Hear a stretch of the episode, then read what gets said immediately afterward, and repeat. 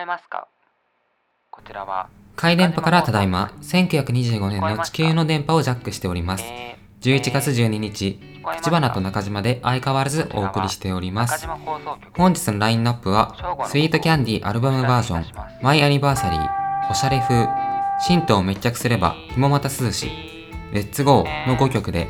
えーまあ、レッツゴーしていきたいと思うんですが、そうですね、あの、日暮里に住む皆さんは火事があったとお聞きしました。あの、まあ、かお、あの、コアウンじゃなくてですね、あの、笑い事じゃないんですけど、あの、強風のせいで、あの、広範囲に火事が広がってしまったと、えー聞いたので、そうですね、まあ、皆さんのご冥福をお祈りしますということで、えー気を改めて、では早速、目撃青柳先生のコーナーに参りたいと思います。えーこのコーナーでは皆さんが街で見かけた青柳先生の行動の様子を送ってもらっています。ということで、中島くん。えーラジオネーム、人面猫、立花さん、中島さん。あ、中島さんではなく中島ですね。えー、立花さん、中島、こんにちは。いつも楽しく聞かせてもらっています。つい最近、近所のデパートを歩いていたら、プライベートの青柳先生を見かけました。なるほど、えー服装はチェックのコートにクリーム色のズボンでした。いつものですね、えーどうやらデパート内にある富士そばがお目当てだったようです。しかし、体重のことを気にしてか入店するのをためらっていました。こちらからは以上です。富士そば、まあ、富士そばかモスバーガーかの二択みたいなとこありますからね、あ青柳先生にとっては。しかし、ため、ためらってんじゃねえよ、その、50歳ぐらいの。まあでもその、ダイエットをしているっていうのは、まあ、毎日言っているんでね、その、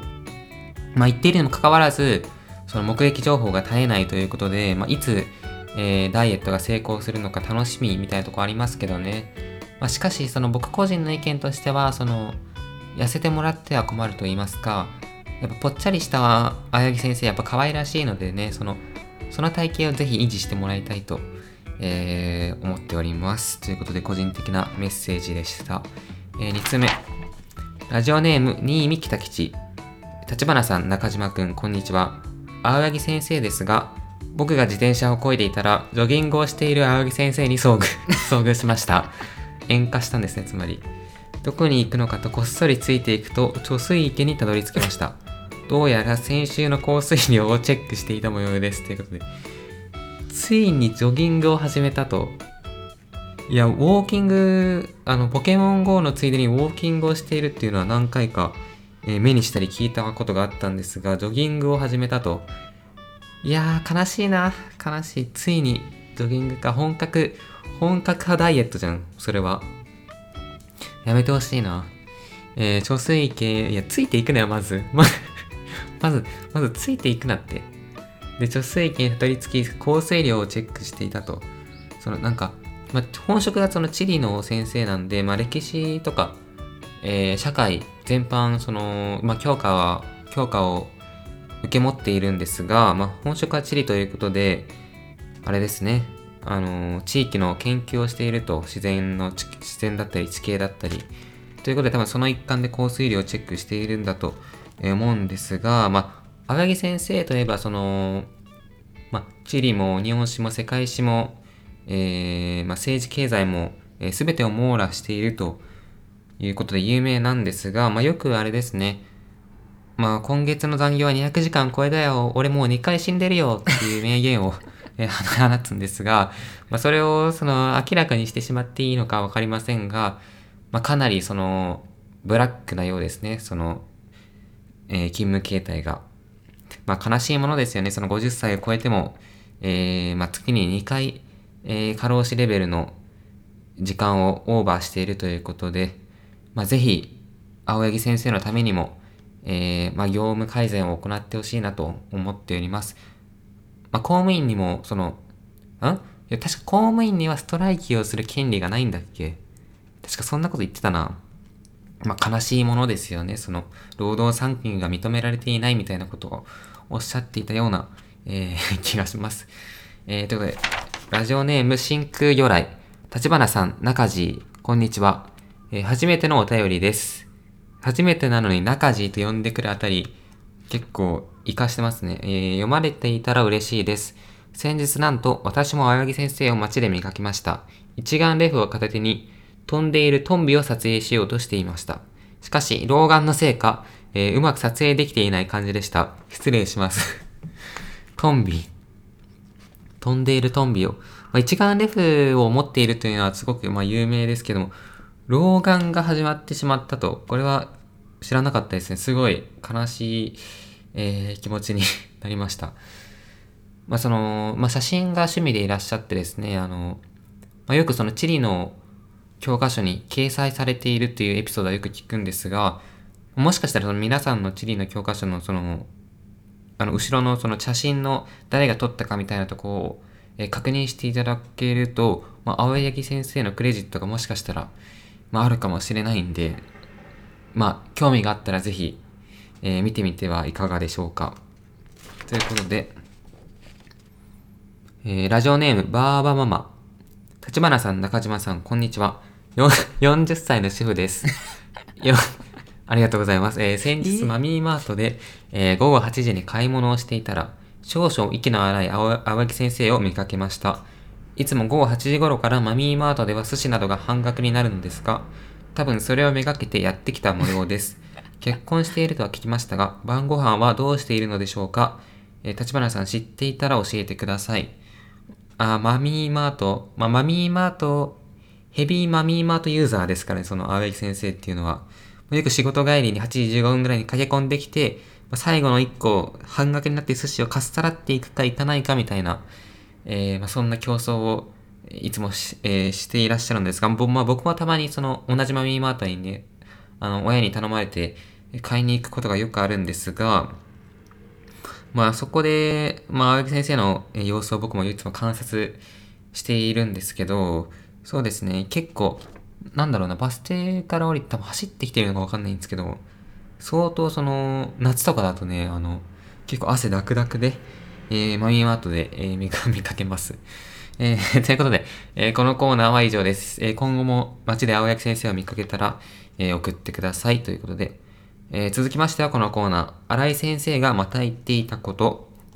このコーナーでは、えー同じ話を繰り返すことで有名な新井先生が繰り返し言っていたことを送ってもらっています。ということで、ラジオネームピンポン脱臼。立花さん、中島、こんにちは。先日、授業を受けていたら、新井先生が、リマールのネバーエンディングストーリーという曲が、いかに素晴らしいかまだ喋っていました。話し始めるときに、皆さん、ネバーエンディングストーリーって知っていますか？知ってる？知らない？え、田中くん田中くん？起きてる？知らない？と言っていたのですが、わざ、わざと言っているのでしょうか？ああ、そういうことね。まあ、わ、多分そんなつもりはないと思うんですよね。本当に単純に、えー、まあ、喋っていることを忘れているっていう、まあ、認識が正しいと思います。そリマールっていうのはあれ、ネバーエンディングストーリー、まあ、有名だと思うんですけども、まあ、僕も散々歌わされましたね。その英語の授業が始まる前に。まあ、ネバーエンディングストーリーっていうのは、その、まあ、その、名前にかけてっていうか、そこの、どこが終わりがないみたいな、そういう、えーまあ、フェードアウトしていくみたいな、そういった曲調だったと思いますが、まあまあ多分新井先生としてはやっぱ世代がドンピシャなのでその素晴らしさを僕たちに伝えたいということなんでしょうけども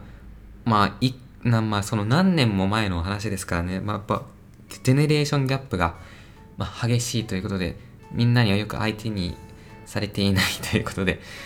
まあねでもその映画に関して言ってることを聞いたことないんだよね。その曲に関していつも言ってんだけど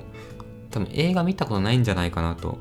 僕はちょっと思っていたりもしますということで、まあ、今今度その新井先生に映画見たことあるんですかと、まあ、聞いていただけたらそしてその感想なんかを送っていただけたら嬉しいですということでラジオネーム後ろだ後ろだ立花さん中島こんにちは。双子で楽しく聞いています。双子で？後ろだ後ろだが？どういうこと？どういうこと？前田前田みたいなこと？後ろだ後ろだ？漫才師もしかして、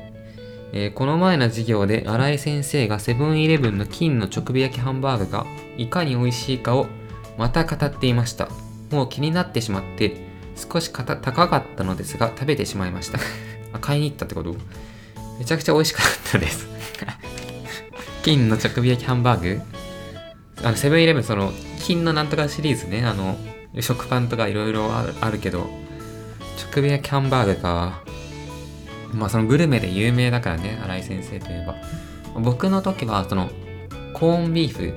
の話をよくしていましたね。その過去分子の授業でですねあの、まあ、コーンコーンビーフっていうのはコーンドビーフの略だとかああれはコーンドっていうのは塩漬けされたっていう意味なんだとかよくおっしゃってましたけど本当に回し物なのではないかと、えー、コーンビーフの会社のそれぐらい同じ話を繰り返しますからね。まあ今はセブンイレブンのハンバーグが、えー、好物ということで。まあねまあまあまあありがたいですねそれは。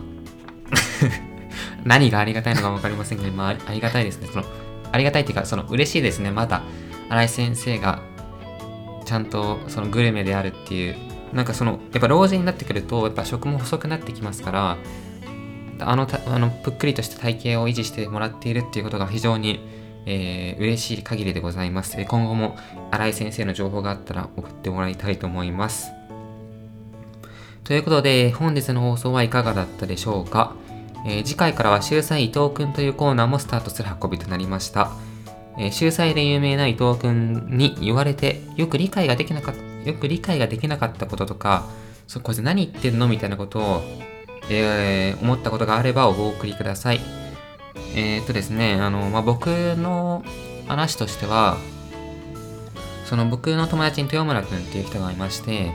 豊村くんになんかこの前こういうことがあったよっていうお話をしたんですね。そしたら、多分豊村くんが、立花がこういうことを言っていたみたいなことを、まあ、伊藤くんに言ったんですね。そしたら伊藤くんが、その後僕にそれを言ってきたんですよ。つまり一周したんですよ、僕が言ったことを。で、まあ、僕があの当然最初に言ったことですから、伊藤君に言われた後に、いや、それ俺が言ったことだよって言ったんですよ。そしたら伊藤君が、いや、それが情報だから。って、あの真顔の顔で言ってきたんですよ。まあ、つまり伊藤君とすれば、まあ、情報っていうのはやっぱそうやってそうやってあの人から人へと伝わっていくものだと。だから、こういうことがあっても、何もおかしくないと。えー、真顔な顔で、えー、言われたの覚えてるんですか？その、それが情報だからっていうのが、その、字面っていうか、それでか、字面で考えたときに、パワーワードすぎて、もう、めちゃくちゃその記憶に鮮明に残ってますね。ということで、そんな伊藤くんのエピソードがあったら、えー、ぜひ送ってください。ということで、えー、それではまたいつか。